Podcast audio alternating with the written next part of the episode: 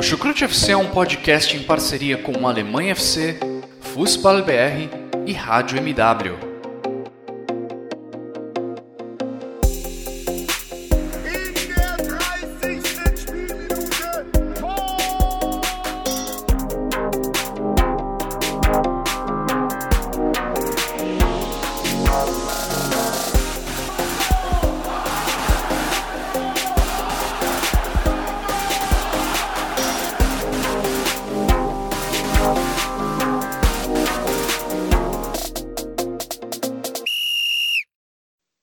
Sejam muito bem-vindos, fãs da Bundesliga. Aqui quem fala é Guilherme Ferreira e recebo vocês para mais uma edição do Chucrute FC. Dessa vez, finalmente para falar de bola rolando.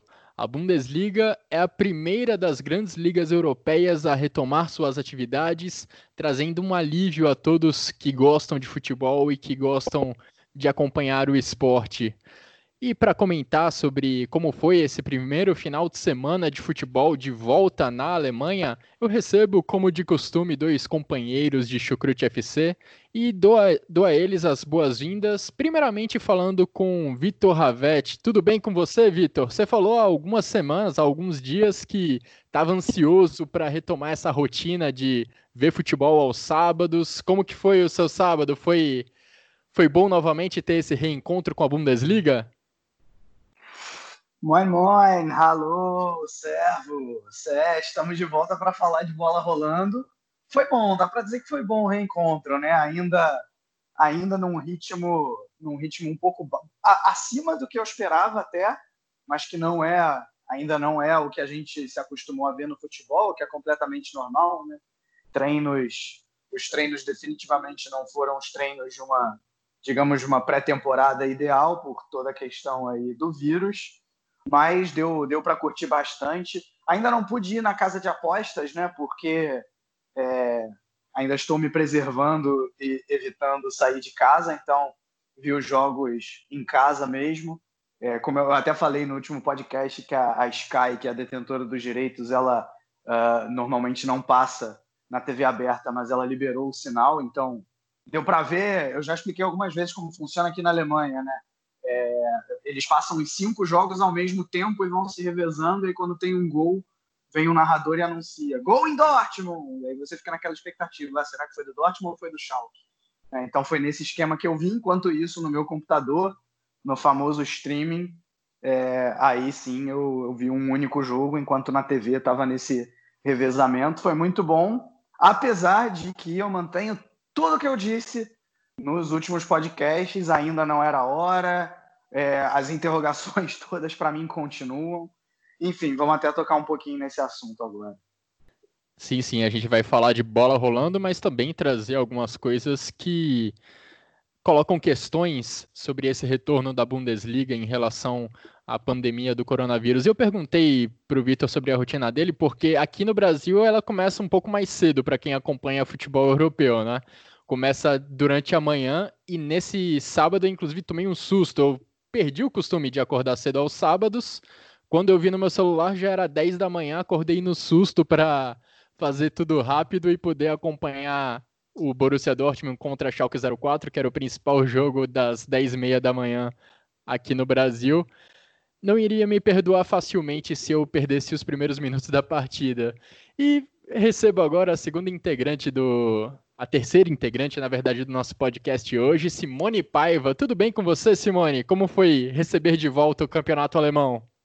Tudo bem, Guilherme, Vitor, os ouvintes do podcast. Como é bom estar de volta para falar de futebol, né?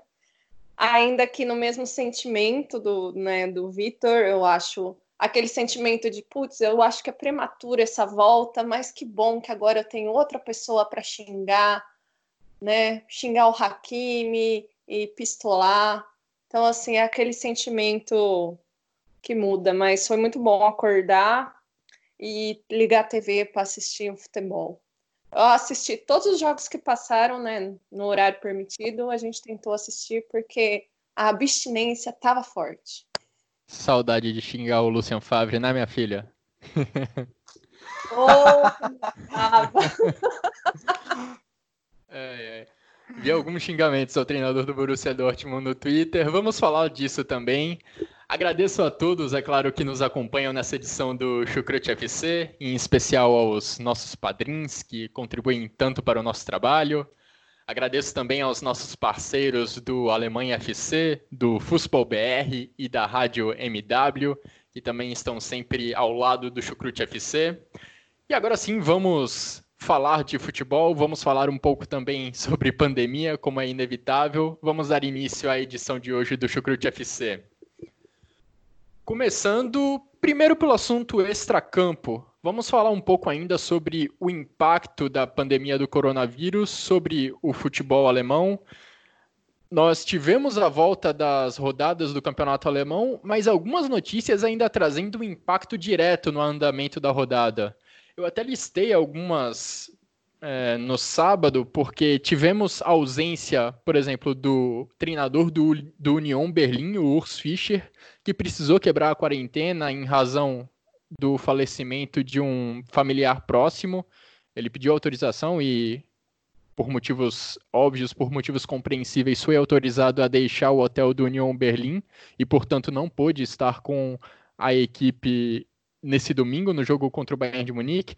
Tivemos também o caso absurdo do treinador do, do Augsburg, o Heiko Herrlich, que quebrou a quarentena para comprar pasta de dente e creme para pele de um jeito incompreensível e por isso também ficou fora do jogo da equipe do Augsburg contra o Wolfsburg. Seria o primeiro jogo do Heiko Herrlich no comando do Augsburg. Além dos casos que a gente já viu há algum tempo do Salomão Kalu, que fez aquela gravação absurda, aquela transmissão no Facebook Live.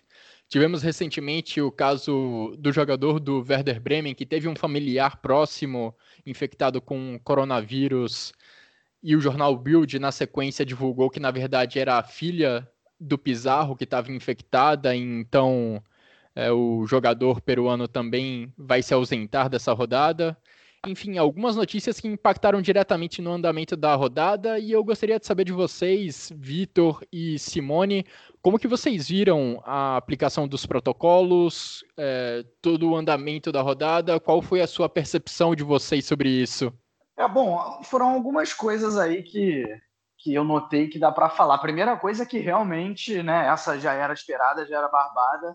O mundo viu a Bundesliga, né? Muita gente que é, muita gente até mesmo da grande mídia que por motivos até compreensíveis focam em outros jogos é, com, com times mais atrativos durante um fim de semana. Dessa vez só tinha a Bundesliga para ver, então realmente era era o Twitter inteiro, era né, Fox Sports e, e, ESPN Brasil aí no Brasil uh, falando claramente de Bundesliga. Então, realmente, a, a, Bundesliga atingindo públicos que normalmente não atinge. É, agora, sim, isso nada apaga, nada apaga os problemas que ainda existem, né? E aí, o, o primeiro problema que eu aponto no, no, no, na questão do protocolo, não no protocolo em si, mas é que é, é, é muita coisa foi cumprida mas teve um descumprimento ou outro, né? É, e eu estou sendo gentil, porque assim muitos dos gols foram comemorados é, é, além do, do, do da, da, simples comemoração de gestos, né? Teve aperto de mão, teve até beijo. É, muitos técnicos, muitos técnicos não usando máscara à beira do campo. Uh, isso é o que a gente vê, né? Fora o que a gente não vê em vestiário, no ônibus da delegação, no caso do, do, do, no caso do time que joga fora de casa, né? Ou então, é, é, mesmo, mesmo na chegada ao estádio uh, dos jogadores, enfim, isso a gente não vê. Eu, eu, até comentei isso quando rolou esse caso do Calu no último podcast. Eu falei, né? O caso do Calu ele veio à tona porque ele, ele foi, além de extremamente responsável, ele acabou cometendo um ato de burrice ao divulgar. Né? Mas quem disse que não acontece por trás dos panos e a gente não fica sabendo. Então, é, é, o que a gente viu já é, já é algo que, que o protocolo não foi exatamente cumprido. Né? E, e a, a, coisa piora quando, é, mesmo com, com, casos explícitos de protocolo não sendo cumprido, a DFL disse que não vai fazer nada. É, nem sequer o que ficou na moda agora no Brasil, né, por conta do nosso maravilhoso presidente, é, as notas de repúdio. Gente, se você ainda não me conhece, maravilhoso é ironia, tá? Por favor. É, Então, a DFL, ao mesmo tempo que ela proíbe o Raiko Herles, de maneira até correta, né? Teve gente que achou rigoroso demais, mas nessa hora tem que ser rigoroso mesmo. É, mas de maneira até correta, impediu o Raiko Herles de estar à beira do campo comandando uh, a equipe do Augsburg. Ela não faz nada quando o Boiatá beija o Gruitch no jogo do Hertha Berlim após o gol da equipe da capital, né? Então você vê aí uma, uma certa incoerência. Eu não estou nem entrando no mérito de ah, mas é muito difícil, o jogador ele está acostumado a comemorar é, e por isso é, ele pode comemorar da maneira que ele quiser, ou mesmo ah, é entendível, então não vamos punir. É, não estou entrando nem nesse mérito, porque isso até faz sentido. É, o que não faz sentido é, é, são os dois pesos e as duas medidas de uma ação e de outra, né? Um, isso Outra questão também que eu vi muita gente falando, ah, viu, a Bundesliga voltou e deu certo, né? Não teve nenhum problema. Não é com uma rodada e não é dentro do campo que a gente vai ver se as coisas da, estão dando certo ou não, né? É, a, a, grande, a grande questão é, é o que, que vai acontecer se, se tiver muita gente testando positivo, é, que a gente não sabe o que, que, o que, que vai acontecer, né? Ou então uh, se vai faltar teste ou não. Até agora não está faltando, mas se vai faltar teste ou não para o resto da sociedade, se os casos na Alemanha como um todo, não estou falando dentro do futebol, vão voltar a aumentar ou não. Né? É, são essas coisas que, que, é, que ainda que não vai ser uma rodada que vai responder, que só o tempo vai dizer. Né? Fora para fechar os protestos que a gente viu, os protestos silenciosos, né? Para você que ouviu o Chucrute já sabia muito bem que, que os ultras não iriam se aglomerar em torno dos estádios, e foi exatamente o que aconteceu. Se você ficou surpreso, é, é, porque você não conhece muito bem a cultura ultra na Alemanha, né? A gente falou disso. É, então foi algo que não aconteceu, mas os protestos silenciosos não deixaram de acontecer com algumas faixas, né? Em Colônia, em, então, acho que em todos os estádios, porque a torcida, uh, a, a, torcida em geral foi contra essa volta da Bundesliga e isso inclusive foi uh, ratificado com uma pesquisa feita pelo principal canal de TV alemão, que 62% uh, dos, dos entrevistados se disseram contra a volta do futebol sem público e por tudo o que está acontecendo. É, sobre essa volta da Bundesliga, até o Victor comentou de dela ter sido vista, né? Porque ela das grandes ligas, ela é a primeira que retoma, né?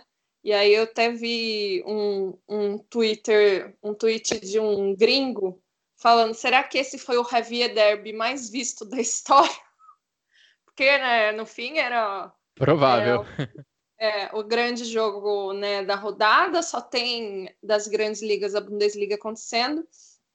E aí, nessa busca, se preparando hoje para o podcast, eu entrei no, num, num, site que eu sempre pego mais ou menos os resumos dos jogos, né? O Frankfurt Allgemeine, ó, meu alemão, muito bem. E aí ele faz, pegou manchetes de, de vários jornais do mundo, até porque na Espanha, por exemplo, a foto do, da comemoração do Haaland estava na capa de todos os jornais da Espanha. E para a gente entender o tamanho disso, né? Porque jornal espanhol colocar outro time que não seja Barça e Real Madrid na capa é porque é realmente um momento distinto, né? E, e, falando que a Alemanha, a Alemanha hoje é a, é a cobaia, né? A base teste das outras ligas que devem retornar ou não, né? No caso o português já tem data para retornar. A, a, França não retoma mais, mas ainda tem Itália, Espanha e Inglaterra que estão estudando como vai passar isso. Então, quer dizer, a Alemanha ela é, é, é a base, né, para saber como que vai funcionar esses protocolos, se eles vão funcionar, né, e como tudo isso vai dar. É, é engraçado que ontem a gente estava comentando lá no grupo dos padrinhos, né, sobre os jogadores no banco de reservas ficarem sentados, né, com máscara e distanciamento, e sendo que em campo tá tendo contato, tá tendo, né, aglomeração dentro do, do jogo, né? Mas é aquilo, a necessidade de tentar manter o máximo, né, a higiene e o distanciamento social do, dos jogadores até o momento deles entrarem em campo. Mas aí é aquilo que a gente não sabe. O cara às vezes fica 80 minutos sentado no banco de reserva, em distanciamento social, aí entra nos 10 minutos finais e toma uma cusparada na cara. Tipo, né? Todo o protocolo cai por terra. Mas é que nem o Vitor comentou, né? A gente vai ver isso é, nas próximas rodadas, nas próximas semanas, tanto dentro do futebol, dentro da, dentro da Bundesliga e também dentro da, do país, né? Dentro da Alemanha, como agora eles estão fazendo a abertura escalonada, né? Como que isso vai reverter em números, né? Então é muito complicado, que nem muita gente já estava falando, nossa, a Bundesliga funcionou, os times estão bem, não sei o quê. Calma, respira. É a primeira rodada de retorno depois de quase praticamente dois meses parado, né? Então, eu acho que é tudo muito estranho ainda, né? É, como ontem o jogo da rodada era Schalke, era Dortmund Schalke, eu vi que os times chegaram em dois ônibus cada equipe, né? Então separaram a comissão técnica e o time em dois ônibus. Então, assim, estão tentando manter o distanciamento até entrar em campo, né? Então é, é complicado, é muito complicada a situação e, e fica até difícil a gente tentar avaliar, porque a gente só está vendo aquilo que está sendo mostrado, né? A gente não sabe como que está acontecendo por trás. É, exatamente. Dentro de campo é difícil controlar essa distancia, esse distanciamento, essas regras que foram colocadas pela Bundesliga e pela Federação Alemã. Acho que a, a gente sabe que num momento como esse é muito difícil qualquer protocolo reduzir a zero o risco de praticar uma atividade esportiva e de praticar o futebol mas essas regras que foram criadas, elas tentam pelo menos minimizar ao máximo as chances de algum tipo de contaminação acontecer. E se dentro de campo é difícil controlar o contato, o... se um jogador vai tocar no outro ou não, se vai dar as mãos, se vai abraçar ou não, eu acho que o exemplo que os jogadores devem dar é fora do campo. Nessa situação, eles conseguem se controlar para ficar em casa nos momentos adequados, para não fazer a bobagem de filmar enquanto você está no vestiário apertando a mão dos seus companheiros, ou você não sair de casa para comprar um creme para pele ou uma pasta de dente, casos aí do Calu e do treinador do Augsburg, o Heiko Herrlich. E é muito difícil mesmo a gente saber como cada jogador vai lidar com a situação, mas eles precisam ter a consciência de que eles precisam dar o exemplo, principalmente fora do campo. E o que vai determinar mesmo se essa estratégia da Bundesliga de voltar agora deu certo não é nem exatamente o comportamento dos jogadores, é a sociedade alemã como um todo. Se o número de casos na Alemanha voltar a crescer, isso vai acabar impactando no futebol também, isso vai trazer um impacto para a Bundesliga. É, não vai ser o futebol que vai fazer esse número de casos de coronavírus crescer, mas ele vai ser impactado caso a situação fique mais grave na Alemanha. Bom, vamos agora falar do futebol efetivamente, vamos falar de bola rolando. Nesse primeiro final de semana com Bundesliga, desde o início da pandemia, desde que os campeonatos foram paralisados, Tivemos vitórias dos dois primeiros colocados do campeonato alemão, Bayern de Munique e Borussia Dortmund. De formas, digamos, bem diferentes, conseguiram sair de campo com os três pontos e conseguiram se distanciar do Leipzig, que acabou empatando contra o Freiburg na rodada. Mas falando a princípio desses dois primeiros colocados, de Bayern de Munique e de Borussia Dortmund, e começando por você, Simone, o que mais chamou a atenção nas partidas desses dois primeiros colocados? ou na equipe do Borussia Dortmund ou do Bayern de Munique? É, eu acho que é, o primeiro ponto para é, ser levantado, tanto para esses dois jogos, como eu acho para um contexto né, geral da Bundesliga nesse retorno, é quanto ao ritmo, né? da, o ritmo de jogo, a intensidade, o preparo físico, né? Os jogadores, ainda que tenham ficado treinando em casa, é, é, entra em outra, é outra situação, né? É, eles estavam lá quando a gente parou, quando parou a Bundesliga em março. Para a gente ter uma ideia, essa hoje a gente, a gente retomou né, a Bundesliga esse fim de semana e era para a Bundesliga estar acabando. Então, assim, nesse momento. Então, quer dizer, a gente inverteu uh, praticamente um calendário. Os jogadores estavam lá no ápice em março, pararam, tiveram uma parada brusca e agora tem que retomar. E faz o quê? é, uma semana que eles estão treinando em grupos totais, né, coletivamente, e duas ou três semanas que eles estavam treinando em pequenos grupos. Então, quer dizer, a intensidade do treino com coletivo, tática, está voltando agora. Então, assim, principalmente, acho que principalmente no jogo do, do Bayern do Nyon, eu senti uma lentidão um pouco maior. E do Dortmund e do Schalke, ainda que tenha tido uma lentidão, eu senti mais dificuldade mesmo no, do Schalke, como o Schalke estava perdido. Então acaba daquela coisa da gente pensar, o Schalke quando parou a Bundesliga, ele já vinha de uma fase, vinha numa fase ruim, né? A última vitória do, do Schalke foi em janeiro contra o Mönchengladbach, né? 2 a 0. Depois ele veio numa sequência de sete jogos sem vitória. Então, quer dizer, aí parou o campeonato, é, voltou há três semanas, há uma semana só está treinando taticamente, em grupo, tentando corrigir os problemas. Então, quer dizer, é, o Schalke meio que voltou naquilo que ele estava, porque não, não houve tempo hábil de tentar corrigir os problemas, né? É, o Schalke é um time que é, ele dependia muito do, principalmente do Harit no começo da temporada, mas o Harit teve uma queda de produtividade, né? Então, assim, de um jogador pontual, é, não se pode mais esperar só dele. O time caiu muito de rendimento desde o final do ano passado.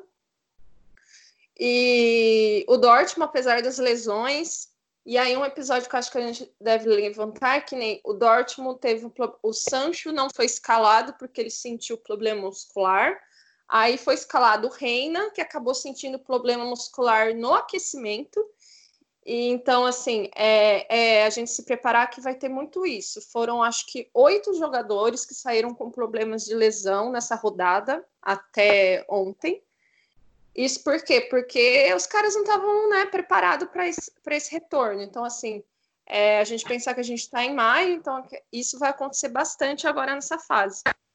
E, e aí, voltando ao Dortmund, o Dortmund ele manteve a sequência do que ele tinha terminado, né? Que eram cinco, agora são cinco vitórias seguidas, vinha de uma nova ascensão, né? Depois é, aqueles momentos regulares do Dortmund. Então, foi um jogo para o Borussia Dortmund extremamente fácil e eu acho que essa facilidade que o Schalke permitiu ao Dortmund deu a visão para muita gente, né? O pessoal que chega, veio ver a Bundesliga, mas mesmo na transmissão, né, da TV, que nossa, o Dortmund não parou, estava treinando, estava muito rápido. Eu acho que era mais por uma fragilidade do Schalke do que eu uh, só o Dortmund estava voando, né? Eu acho que o jogo foi até um pouco fácil para o Dortmund. No caso do, do Bayern do Nyon, eu achei um jogo um pouco mais, um pouco mais lento. É, o Bayern estava com dificuldade de impor ritmo no jogo, ainda que ele tecnicamente seja muito melhor que o Nyon. Né, o União conseguia segurar, manter a resistência, tanto que foi 2 a 0 um gol de pênalti, né? Mas assim, é... vou confessar que eu até, até dei uma cochilada nesse jogo hoje de domingo. Depois do almoço, o jogo estava mais lento, aí eu dei uma, uma cochilada. Então, assim, é... eu não consigo tirar pontos ainda, né, a partir dessa rodada. Eu ainda acho que Bahia e Borussia vão ser os dois times que vão. É, a, principalmente, acho que a partir da, daqui duas rodadas que a gente tem o Der Clássica que né, Bayern e Dortmund, então assim, talvez esse a gente já possa dizer, o Bayern já vai levar, ou a gente vai ter uma briguinha até o fim, mas é, a gente está retomando, muita coisa vai acontecer, então acho que é, não, não dá para dar grandes opiniões. É, nesse jogo do Borussia Dortmund e do Schalke foi realmente impressionante a diferença entre as duas equipes. E individualmente na equipe do Dortmund, é, queria destacar uma atuação que chamou a, a, atenção de muita gente, que foi a do Julian Brandt. Ele teve uma partida sensacional e deu oportunidade para muita gente que não acompanha a Bundesliga de ver o que ele é capaz. Sancho e Haaland acho que acabam atraindo mais a atenção pelo fato deles serem mais novos e atraírem, por conta disso, a atenção de outros clubes mas o Julian Brandt vem sendo um dos principais jogadores do Borussia Dortmund na temporada e mostrou um pouco disso nesse clássico. Ele nem sempre é o cara da assistência propriamente dita, mas ele muitas vezes é o cara que é responsável por dar o passe que clareia a jogada e que vai resultar no gol logo na sequência. Ele deu assistência no segundo gol e no terceiro gols do Borussia Dortmund, mas acho que o melhor lance dele, o melhor passe dele na partida foi no primeiro gol, quando ele não ganha o crédito pela assistência, mas foi dele o principal toque na bola durante esse lance, quando ele deu um toque lindo de calcanhar para o Torgan Hazard, que aí fez o cruzamento de primeira para o Haaland completar para o gol. E, Vitor, quais foram as suas impressões dessa do clássico e desse jogo entre Bayern de Munique e Union Berlim? Também te impressionou a diferença de nível entre Schalke e Dortmund? É, se eu olhar o que aconteceu antes da pausa, não impressiona exatamente, porque o, o Schalke já vinha muito mal, né? É, eu acho que o que mais me impressionou nesses quatro jogos, nesses quatro jogos não, dos quatro times desses dois jogos que a gente está citando, foi o quão mal o Schalke está.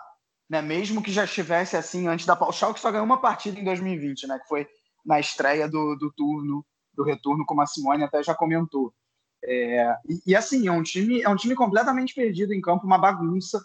Impressionante como deixou o espaço livre para para o Dortmund jogar na entrelinha. Assim, o Brand, você citou agora, é, era o cara da entrelinha, né? Ele que ele surgiu meio que como uma solução uh, lá no final de, de outubro, novembro, mais ou menos, quando o Borussia Dortmund mudou de um esquema de, de, de 4-2-3-1 para esse 3-4-3 que a gente tem visto, é, com o Brandt jogando ao lado do Witzel, até então, na ocasião, é, e, e, e, auxiliando desde a saída de bola, atuando por todo o campo.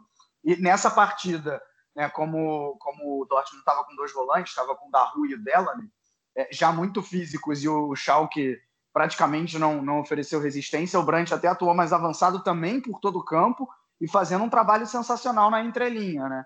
É, jogando, jogando muito bem, servindo muito bem, uh, associando né, com, com o Hakimi de um lado, com o Rafael Guerreiro, que também jogou muito bem. Esses dois jogaram muito bem, né? O Hakimi, quando não tem preocupação defensiva, e o Schalke não ofereceu nenhuma preocupação, é, ele vai muito bem, né? chegando muito bem no ataque. É, quando, quando tem pouco espaço, ele pode se complicar um pouco mais, mas é, quando, quando, o, quando o Schalke dá todo esse espaço, o Hakimi sabe aproveitar muito bem velocidade, sem falar na excelente partida do Haaland, né? que o cara faz pivô, o cara, o cara entra, entra é, por trás da zaga fazendo facão, né, finaliza muito bem, faz desmarque de ruptura, né, realmente, realmente foi, foi mais uma vez muito bem, não é nenhuma novidade isso no, no Borussia Dortmund, e acaba que com, mesmo com tantos desfalques assim, o Dortmund não teve a menor dificuldade, aí eu acho que vai, como eu falei, muito mais do trabalho ruim do Schalke, né, é, transição muito lenta do Schalke, tanto ofensiva quanto defensiva, assim, demorava uma, uma eternidade para sair jogando, facilitava a, a, recuperação de bola do Dortmund, é, é enfim, uh, realmente o Dortmund em outro ritmo em relação ao Schalke, mas acho que não é só uma questão física, ela é, ela é principalmente tática. E, e, e, vale lembrar o seguinte também: o jogo do primeiro turno é, foi 0 a 0 com o Schalke jogando melhor. A gente comentou aqui no, no, no Chucrute que naquela ocasião o Dortmund tinha que sair feliz porque tinha sido 0 a 0 Tudo bem, ainda era um outro Dortmund, até ainda jogando com essa, com essa linha de quatro que não estava funcionando na ocasião, mas um Schalke que pressionou muito bem, conseguiu pressionar o, o, o, Dortmund desde a saída de bola e forçava o Dortmund ao erro e fazia o Schalke criar uma chance ou outra. É, então, o que eu digo é, é, muito mais o que o Schalke piorou do primeiro turno para cá do que o que o Dortmund melhorou. Aconteceu as duas coisas, mas acho que mais a, a queda dos azuis reais do que a melhora dos aurinegros, né? Isso que, que me impressionou bastante. É, Acho que o, Davi, o David Wagner vai ter muito trabalho aí pela frente. Já estava tendo, né? Ele não consegue dar, ele não consegue dar sustentação para esse Schalke, porque é um time que quando tenta sair jogando com bola no chão é, se perde completamente e, e, quando tenta, quando tenta a ligação direta, é, quem está lá na frente é o Benito Raman, é, que não consegue segurar nada, né? E mesmo depois quando, quando entrou o Burgstaller também de nada adiantou. Então uh, o Schalke, o Schalke vendo, vendo esse problema aí acontecer. É... Agora, curioso que o Dortmund foi o único mandante da rodada a vencer, né?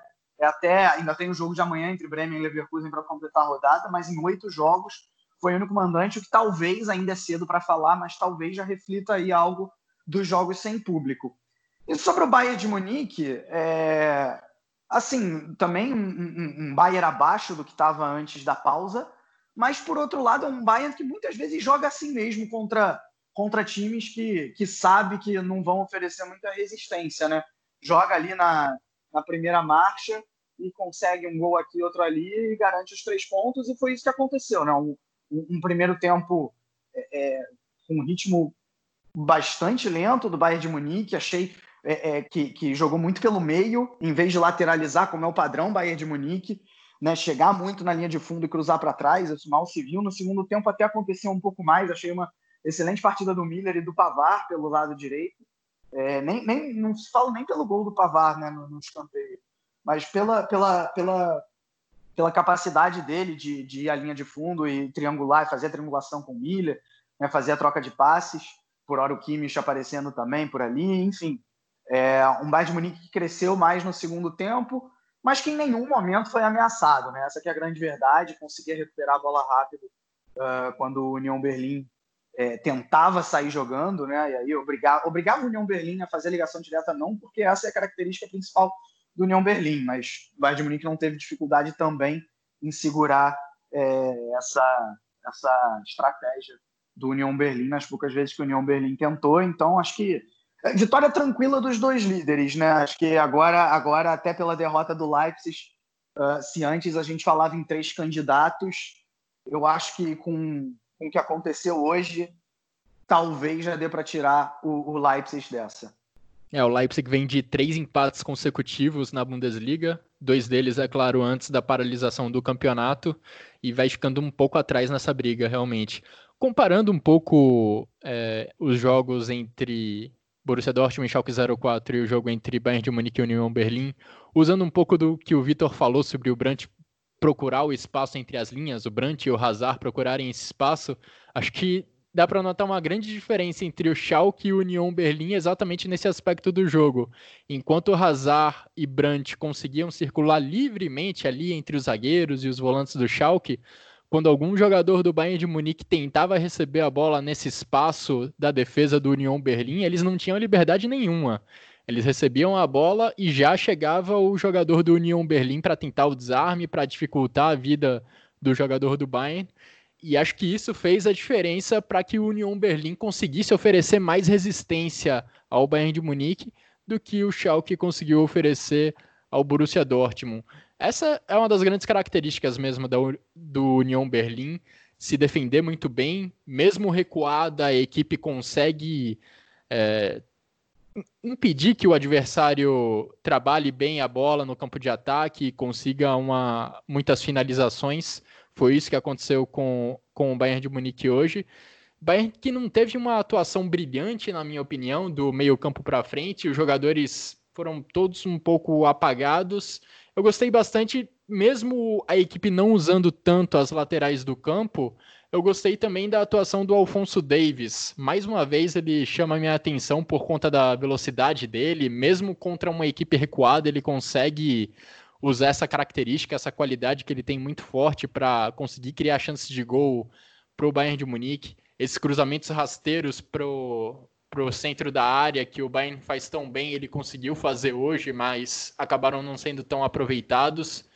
Então foi uma vitória suada da equipe do Bayern de Munique, uma vitória difícil contra uma equipe que impôs grandes dificuldades, mas que além da questão defensiva, o União Berlim precisava oferecer algo a mais para tentar sair pelo menos com um empate não é o suficiente quando você joga contra o Bayern de Munique e você se defender os 90 minutos e depender somente da ligação direta, das bolas paradas, é complicado. No jogo de hoje não deu certo, outras vezes para o União Berlim essa estratégia já funcionou, mas não foi o caso dessa rodada contra o Bayern de Munique. E uma marca importante do Hansi Flick, que chegou a 16 jogos como treinador do Bayern no campeonato alemão, e o Bayern nesse período marcou 50 gols.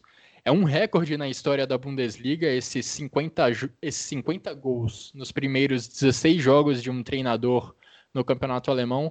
Mais uma vez, o treinador mostrando que parece que foi merecida mesmo, mesmo a extensão de contrato que o clube ofereceu a ele durante essa paralisação em razão do coronavírus. Falamos então já mais em detalhe de Bayern de Munique e de Borussia Dortmund, um dos dois líderes da Bundesliga. Vamos descer um pouquinho na tabela para falar de Leipzig e de Borussia Mönchengladbach, duas equipes que inverteram de posição nessa rodada. O RB Leipzig acabou empatando em casa contra o Freiburg por 1 a 1. O RB Leipzig saiu atrás no placar e acabou empatando no segundo tempo enquanto o Borussia Mönchengladbach venceu o Eintracht Frankfurt jogando fora de casa, um jogo que foi decidido já nos minutos iniciais, quando o Gladbach abriu 2 a 0 em questão de 7 minutos. E com essa vitória, a equipe do treinador Marco Rose ganhou o terceiro lugar na tabela da Bundesliga, colocou o Leipzig na quarta posição. É, Vitor e Simone, quais foram as suas impressões sobre essas partidas? Vocês acham que o Leipzig realmente está tá fora da briga pelo título? Você acha que o Leipzig realmente está fora da briga, Simone? Ah, é que, é que nem eu falei da que é muito difícil a gente avaliar já nessa rodada. Mas o Leipzig ele já vinha de um de uma fase de, de resultados mais irregulares, né? Ele teve aquela ascensão no começo da temporada, no meio, mas aí já veio uma queda, né? Assim como acho que o Borussia Mönchengladbach. Então, assim, eu não vou, não vou tirar uma opinião disso ainda, mas é, é que nem eu falei, eu acho que ainda não vai ser a temporada que a gente vai ter uma briga maior pelo título. Acho que ainda isso vai ficar entre Dortmund e Bayern e acredito que não muda muito. Mas quem sabe a gente tenha surpresas mais para frente, né? Uh, o Leipzig ele foi o primeiro time né, a voltar aos treinos na Alemanha. É, ele foi um dos primeiros a retomar desde os treinos em pequenos grupos até depois quando liberou o treino já coletivamente, né? E ele foi um time, ele se apresentou bem no jogo, né? Ele foi um, ele mostrou mais controle, é, intensidade, no segundo tempo, ele conseguiu manter uma posse de bola de quase 80% sobre o Freiburg, só que é, não teve aquela eficiência, né? Era um time que conseguia manter muita posse, é, trocar, é, é, entrar nos espaços abertos pelo Freiburg, mas não, não é, era um clube que não era um time que não tinha eficiência, né? Tanto que aí o Freiburg numa bola parada com o eterno Peterson, né? Foi lá e fez o gol abrindo o placar no, ainda no primeiro tempo. E durante, no segundo tempo o Leipzig conseguiu dominar mais ainda a partida, né? Mas, e achar um gol lá com o Pulsen. Mas foi aquela coisa, é, o Timo Werner não estava no, no, no, num dia inspirado, então aí faltou é, aquelas arrancadas e do Werner para e finalização para eu acho que para ganhar a partida, né? Tanto que o Leipzig ainda correu risco no final, bem no finalzinho do jogo já, quase praticamente 90, quando o Freiburg fez um gol, mas foi anulado por causa do impedimento, né? Então acho que é uma questão de, de faltou o que final para a vitória, mas é, conseguiu segurar bem, né? O, o jogo, só que o resultado não veio. É, eu, eu, tiro o Leipzig da briga pelo título por uma questão matemática, né? não é nem exatamente pelo futebol, não. Já são sete pontos para o Bayern de Munique, não acho que dá para tirar mais. Agora, o, o, Leipzig em 2020 é um time bastante irregular, né? Ao mesmo tempo que é, passa com autoridade em cima do Tottenham uh, na, na UEFA Champions League é, e vence, já venceu, por exemplo, o Schalke por 5 a 0 fora de casa antes da pausa é, é um time que perdeu duas vezes para o também irregularíssimo Eintracht Frankfurt, né? agora se complica para ganhar do Freiburg. Uh, no jogo direto contra o Mönchengladbach também não saiu de um empate em casa, num jogo bastante polêmico, é, da, com, é, é bastante polêmico por conta da arbitragem. Né? Então é, é um time que em 2020 patina mais do que, do que fica em pé. É, e esse foi mais um jogo. Não foi um péssimo jogo do Leipzig, não. Uh, acho até que o time mostrou alguns bons valores. É, só achei que também, a exemplo do Bayern de Munique, no caso do Bayern de Munique foi mais no primeiro tempo, mas o Leipzig foi mais no jogo inteiro mesmo, insistiu muito pelo meio e, e facilitou a, a, o negócio para a defesa do, do Freiburg. Né? Você teve o, o Campbell, por exemplo, fez uma boa partida. Ele colocou o Lukman na cara do gol no, no, no primeiro. Sei, agora eu não sei se foi no primeiro ou no segundo tempo. E aí, foi no segundo. com certeza, já no segundo tempo. Foi no segundo já, né? É, numa jogada muito parecida, ele coloca também num cruzamento na, na cabeça do Poulsen, e aí o Poulsen consegue empatar, né? É, e o Svola foi o melhor goleiro da rodada. Talvez o grande motivo para o Leipzig não ter saído com os três pontos da Red Bull Arena foi o Svola. Não foi nem a sua própria incompetência. Claro que foi um time que demonstrou problemas, é, é, não criou tantas chances claras, claras, mas mesmo assim o Svola foi muito bem. O Werner teve umas duas ou três chances uh, em, que o, em que o goleiro do Freiburg conseguiu pegar. E aí, no grande ponto do, do grande ponto forte do Freiburg, como a Simone já falou, a bola parada, 11 dos últimos 15 gols do Freiburg, incrível, foram dessa maneira. É... E aí, quando está jogando contra um time que claramente é melhor, né, individualmente ou coletivamente, que é o Leipzig, uh, tá valendo a arma do Freiburg, né, de tentar nas bolas paradas e fechar as suas linhas para se defender. Foi isso que fez. Saiu com um resultado mais do que mais do que razoável para si mesmo, né? O Christian Strauss, técnico até no final do jogo, ele falou que está mais do que satisfeito com, com o resultado. Né? Poderia até ter sido 2 a 1 um, se não fosse ali um centímetro no, no, último, no último momento da partida em que o Freiburg chegou a fazer o gol, mas ele acabou sendo anulado por conta desse um centímetro de impedimento. Né? É... Agora, o problema é que o Leipzig tem que tentar realmente aumentar um pouco mais o repertório. Achei que, tem, achei que sentiu muito a falta do Zabitzer e também do Chic. Os dois eles até estavam no banco. O Zabitzer, uh, o Zabitzer e o Chic, acho que os dois até entram, mas é, é, eles estavam eles estavam com, com, dores musculares antes da partida. Então o, o, o Nagelsmann preferiu deixá-los só como opção e achei que sentiu falta dos dois também uh, nesse, nesse sentido. É, o Leipzig teve muitas chances para sair com a vitória nessa partida contra o Freiburg. E ao contrário até de outros resultados de empate que o Leipzig teve recentemente na Bundesliga, eu vi um time que criou chances de gol, que conseguiu, apesar de um adversário fechado e retrancado, ameaçar o goleiro, acabou pecando exatamente na finalização. O Leipzig teve boas chances para fazer 2 a 1 ou para empatar o placar antes antes do gol que acabou sendo, sendo marcado.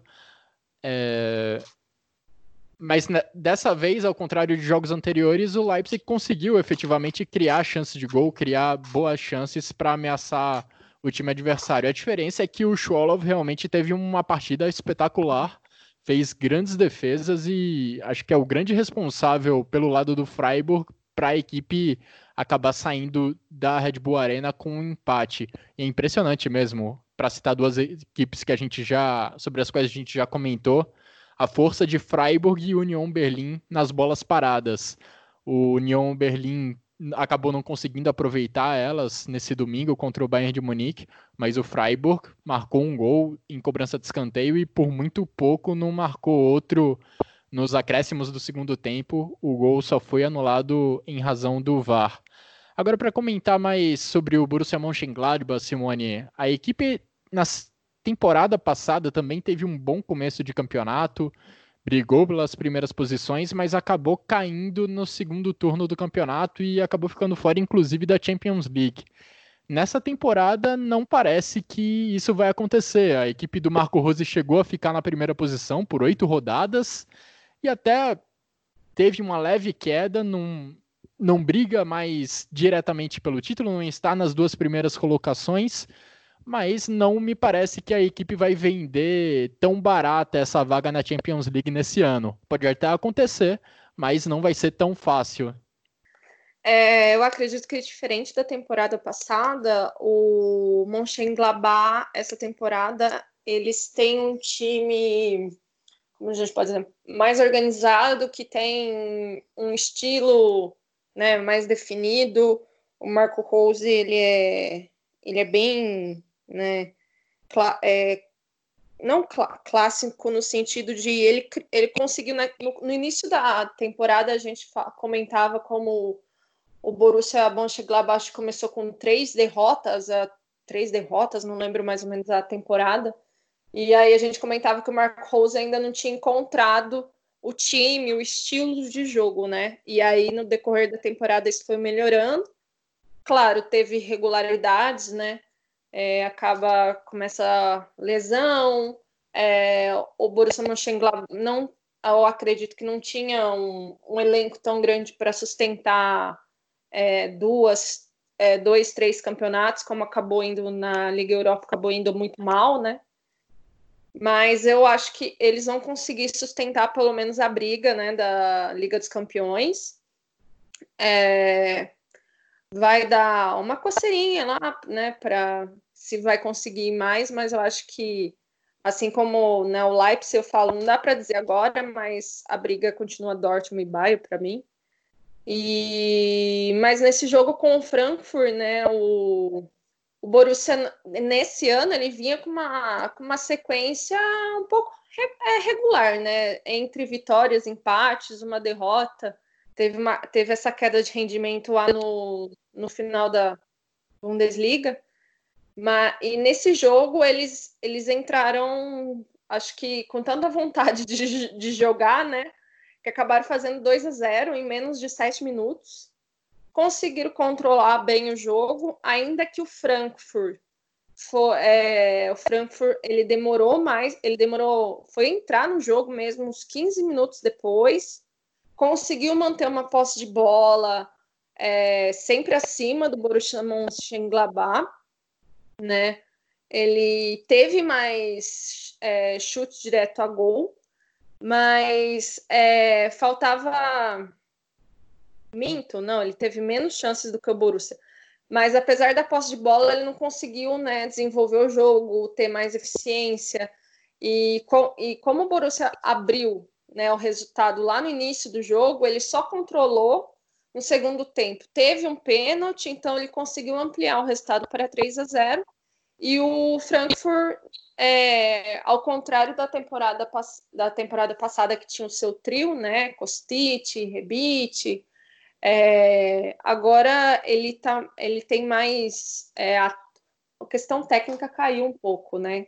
Mas foi lá o André Silva fazer um gol no final. O Frankfurt, depois daquela vitória sobre o Bayern de Munique, foi numa ladeira tão grande, ele demorou tanto para voltar a ganhar e ele vem mantendo essa irregular, vai manter essa irregularidade, acredito, até o final da temporada. Vai ser um time dessa temporada que vai ficar lá no meio da tabela, apesar de estar indo bem na Liga Europa. Acredito que o Frankfurt é, esse ano não belisca nem vaga de Liga Europa, né? Já o Borussia vai, eu acredito que tem tudo para retornar para a Liga dos Campeões. E agora o Eintracht Frankfurt vai voltar a encontrar o Bayern de Munique na próxima rodada. A equipe que derrubou Nico Kovac vai agora enfrentar pela primeira vez Hansi Flick no comando do Bayern de Munique. Agora, o Borussia Mönchengladbach resolveu realmente muito rápido essa partida lá na Commerzbank Arena, lá em Frankfurt, marcando gols, dois gols logo nos minutos iniciais e mostrando que tem muito talento no ataque, principalmente em comparação à temporada passada, como falou Simone. Você tem Marcos Churran, você tem Alassane Plea, você tem o Breu Embolô. São jogadores que vêm fazendo a diferença em algumas partidas ao longo da temporada. O Embolô, bem irregular, mas também contribuindo, fez inclusive uma boa partida contra o Eintracht Frankfurt. O Marcos Churran e o Alassane Plea de uma forma mais regular. E o trabalho do Marco Rose como um todo, acho que acaba dando mais regularidade a essa equipe do Borussia Mönchengladbach, algo que acabou faltando no segundo turno da última Bundesliga. É uma equipe que está conseguindo competir melhor e com o talento que tem lá na frente consegue conseguir consegue produzir vitórias difíceis em alguns jogos complicados, como já aconteceu, por exemplo, contra o Bayern de Munique nessa temporada e contra o Eintracht Frankfurt nesse final de semana, depois de abrir 2 a 0 nos minutos iniciais, a equipe se sentiu confortável em recuar, esperar o Eintracht Frankfurt, não sofreu muito na defesa, o Jan Sommer trabalhou pouco e acabou matando o jogo no segundo tempo com contra-ataques. Poderia até ter um placar muito maior a seu favor caso tivesse aproveitado melhor alguns, algumas chances claras em contra-ataques que teve mas o 3 a 1 acabou ficando de bom tamanho para a equipe do Gladbach. E o que, que você viu dessa equipe do Marco Rose nesse final de semana, Vitor? Quais são suas impressões? Você acha que a equipe ainda tem alguma chance de brigar pelo título, talvez? Não, título não. Pelo mesmo motivo do Leipzig, a matemática. É, e, não tem, não tem elenco para isso também. Acho que é, o elenco é, é bom para brigar por Champions League, para título não dá. E, e, eu acho que a principal diferença do, do Gladbach dessa temporada para outra não é nem o ataque que você citou, Guilherme. Que você falou tá certo, apesar do que, se você for lembrar, na temporada passada você ainda tinha o Hazard ali, né? E agora ele, ele foi lá jogar no outro Borussia.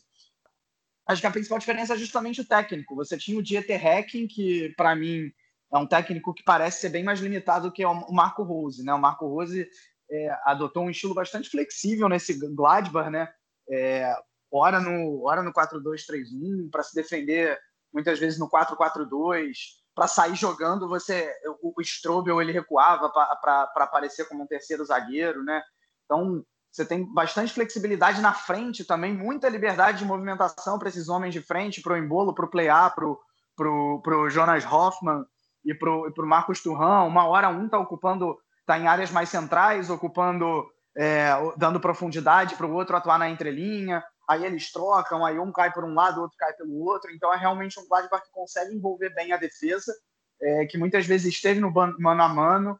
Teve um Ben Sebani jogando muito bem também, né? chegando muito bem ao ataque para associar com esses jogadores que a gente acabou de citar. Então é, é um Gladbach bastante interessante. E eu, achei também interessante na comparação entre o Gladbach e o Frankfurt, é, o comentário do Lothar Matheus. Ele, para quem não sabe, ele é comentarista aqui na, na Alemanha. Ele falou o seguinte: é, os jogadores que o Frankfurt perdeu da última temporada para essa, né, o chamado triângulo mágico, Rebic, Kostic e Jovic, é, que não repôs a altura, são os três jogadores que o Gladbach tem, né, que é o Embolo, o Plea e o, e o Turhan. Claro, não com as mesmas características, são dois times diferentes, mas vale, vale esse paralelo. E o, o Frankfurt depende, depende muito do Kostic, né? Vou, vou usar até a frase que o nosso brilhante Guilherme Monteiro usou no texto dele, falando, falando do, do Frankfurt. É, uma andorinha só não faz verão, só o Kostic não vai ser suficiente para fazer esse Frankfurt jogar. É, e mesmo o Kostic esteve bem apagado nesse, nessa derrota contra o Borussia Mönchengladbach nesse final de semana. E concordo com você, Vitor, eu quis destacar os atacantes do Borussia Mönchengladbach, mas realmente acho que o grande fator que, fei, que faz a equipe do Gladbach ser mais competitiva nesse ano é o treinador Marco Rose. Bom, falamos bastante dos quatro primeiros colocados na tabela da Bundesliga, Vamos agora falar um pouquinho dos outros jogos que aconteceram nessa rodada. Rodada que, como o Vitor falou mais cedo, teve apenas uma vitória de time, de time mandante, o Borussia Dortmund, que atropelou o Schalke 04 no clássico. Mas os outros times que jogaram em casa acabaram não conseguindo somar três pontos. Um exemplo disso, o Fortuna Düsseldorf, que ficou no 0 a 0 contra o Paderborn e não foi por falta de oportunidade para a equipe da casa. O Fortuna Düsseldorf acertou nada menos que três bolas na trave do Paderborn. Um confronto de duas equipes que estão lá embaixo na tabela. Acabaram as duas saindo somente com um ponto nessa rodada. O Paderborn é o lanterna da Bundesliga com 17 pontos. O Fortuna é o 16 com 23 pontos. 16 colocação que leva o Fortuna Düsseldorf ao playoff contra o terceiro colocado da segunda divisão. Um ponto para cada lado. Fortuna Düsseldorf 0, Paderborn 0. Também tivemos a derrota do Augsburg contra o Wolfsburg. Uma derrota que só foi sacramentada nos instantes finais com um gol de Gintzek, lá nos acréscimos do segundo tempo. Wolfsburg vencendo por 2 a 1 fora de casa. Outra vitória de visitante foi do Hertha Berlim, que foi até Sinsheim e venceu o Hoffenheim por 3 a 0. Destaque para o brasileiro Matheus Cunha, que acho que vamos falar um pouco mais dele mais para o fim do podcast, mas ele fez três gols nos últimos três jogos da equipe do Hertha Berlim. Brasileiro que não vinha tendo muito espaço na equipe do Leipzig, se transferiu para a equipe do Hertha Berlim e vai aproveitando muito bem as oportunidades que vem recebendo. Já neste domingo tivemos outro empate entre Colônia e Mainz. O Colônia jogou em casa, chegou a abrir 2 a 0 no placar, mas acabou cedendo o empate no segundo tempo, placar final de 2 a 2 para duas equipes que também estão na parte de baixo, na metade de baixo da tabela. O Mainz é o 15º, é a primeira equipe acima do Fortuna Düsseldorf, está quatro pontos à frente da equipe do Fortuna. Vitor, algum comentário, algum destaque que você tenha a fazer sobre essas outras partidas que aconteceram nessa rodada até aqui? Acho que é interessante primeiro o Wolfsburg, que é um time que antes da pausa estava muito bem já. É, Para mim, está se colocando como principal candidato à, à Liga Europa. Né? Não vai chegar na Champions, mas vai, vai, acho que vai, vai abocanhar essa vaga em competição continental. E eu queria destacar os dois laterais nessa partida contra o Augsburg. Tanto o Paulo Otávio, brasileiro, pela esquerda, quanto o Embabu pela direita, foram muito bem, é, dando tanto amplitude quanto profundidade. E os dois, é, não por coincidência, os dois foram os assistentes dessa partida. E no Hertha Berlim, você falou do Matheus Cunha, mas eu quero destacar também o Ibisevic, né? Os dois jogaram muito bem no comando de ataque do Hertha Berlim. É, e o Ibisevic era um cara que não estava tendo oportunidade com os técnicos anteriores. Vale relembrar que o Hertha está aí no quarto técnico da temporada. Uh, estreou o Bruno Labadia estreou muito bem com essa dupla de ataque, Matheus Cunha e, e Bicevic. Simone, algo a dizer sobre essas outras partidas da rodada na Bundesliga?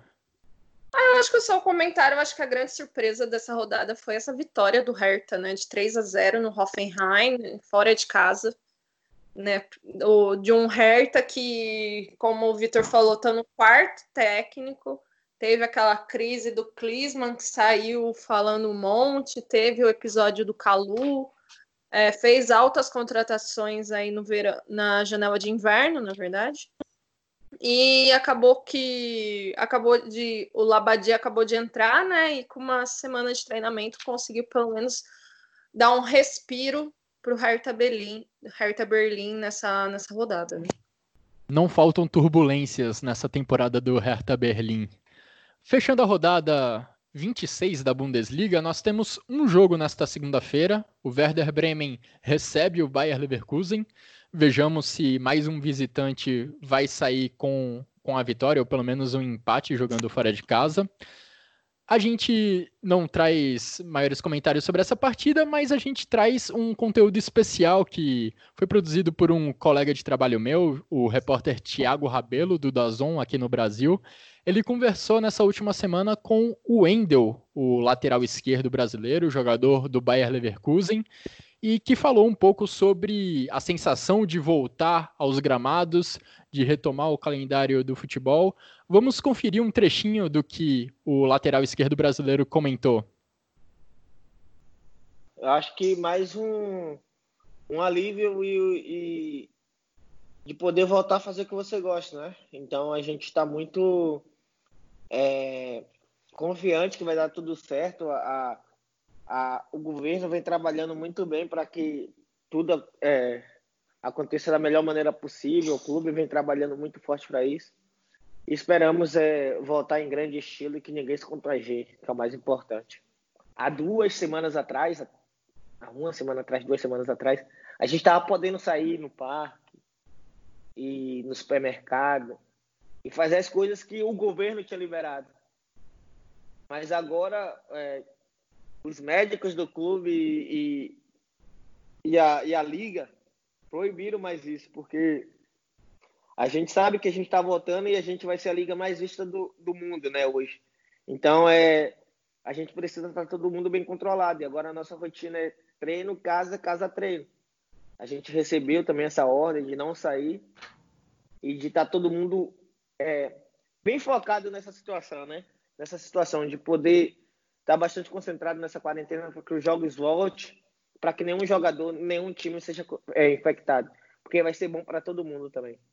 A gente espera fazer é, grandes jogos, mas a gente sabe que é, é muitos jogos em, em, em, pouco tempo, então a gente sabe que vai rodar um pouco, né? Vai rodar o, o elenco bastante. A gente vinha rodando no começo do campeonato e normalmente a gente tem que fazer o nosso trabalho da melhor maneira possível. O Wendel, então, comentando sobre essas restrições que ficaram mais rigorosas nesses últimos dias em razão da retomada do futebol. Se por um lado a Alemanha como um todo está se reabrindo, os jogadores estão precisando ficar mais em casa para cumprir esses protocolos determinados pela Bundesliga, para que não haja não para que não haja nenhum risco de, de contaminação, porque isso é impossível, mas que para que esses riscos sejam reduzidos. Chegando na parte final do nosso podcast, vamos falar sobre a segunda divisão da Bundesliga, que também foi retomada neste final de semana. E, Vitor, quais são os destaques da segunda divisão? Os líderes tropeçaram com gols no final do jogo, não é mesmo? Bom, tivemos aí uma, uma boa volta de segunda divisão, com muitos gols nos acréscimos, gols esses que tiraram pontos preciosos dos times que brigam para subir, né? O, o Arminia Bielefeld estava vencendo, o grande líder estava vencendo por 1 a 0 até o final e tomou o gol de empate contra o Osnabrück. O Hannover estava vencendo até o final contra o Greuther Fürth e tomou o gol de empate também. E o Stuttgart, que estava arrancando um empate contra o Wien Wiesbaden fora de casa, tomou o gol da derrota. E aí, no momento, vocês nós temos ainda um Arminia Bielefeld com bastante vantagem na liderança, 52 pontos o Hamburgo tem 45 e o Stuttgart na posição do playoff nesse momento também com 45 e o Heidenheim que também perdeu na rodada tem 41. Ou seja, você já tem aí três candidatos bastante destacados na briga pelo acesso e lá embaixo o Dinamo Dresden ainda é o lanterna com 24, mas tem um jogo a menos por toda a questão aí uh, de estar em quarentena. É, não, não jogou nessa rodada contra o Hannover. O Karlsruhe tem 27 e na posição do playoff, justamente o Wien Wiesbaden, que derrotou o Stuttgart, tem 28. O Nuremberg só um pontinho na frente, viu? Do Wien Wiesbaden, com bastante risco de cair para a terceira divisão. Essa quarentena do Dinamo Dresden é inclusive um dos pontos mais questionáveis, se não for o mais questionável dessa retomada do futebol na Alemanha. Vamos então chegando agora assim na parte final do nosso Chucrute FC dessa semana, trazendo para vocês quais são nossos destaques individuais da rodada e qual o gol que nós consideramos como o mais bonito dessa rodada 26 da Bundesliga. Começando por você, Simone. Quais são os seus votos? Ó, para gol da rodada, eu vou ficar com o gol do Matheus Cunha, né, do Hertha Berlim, mas vou deixar a menção menção honrosa ao segundo gol do, do Borussia Mönchengladbach, mas muito mais pelo lance do Ben do que do gol em si.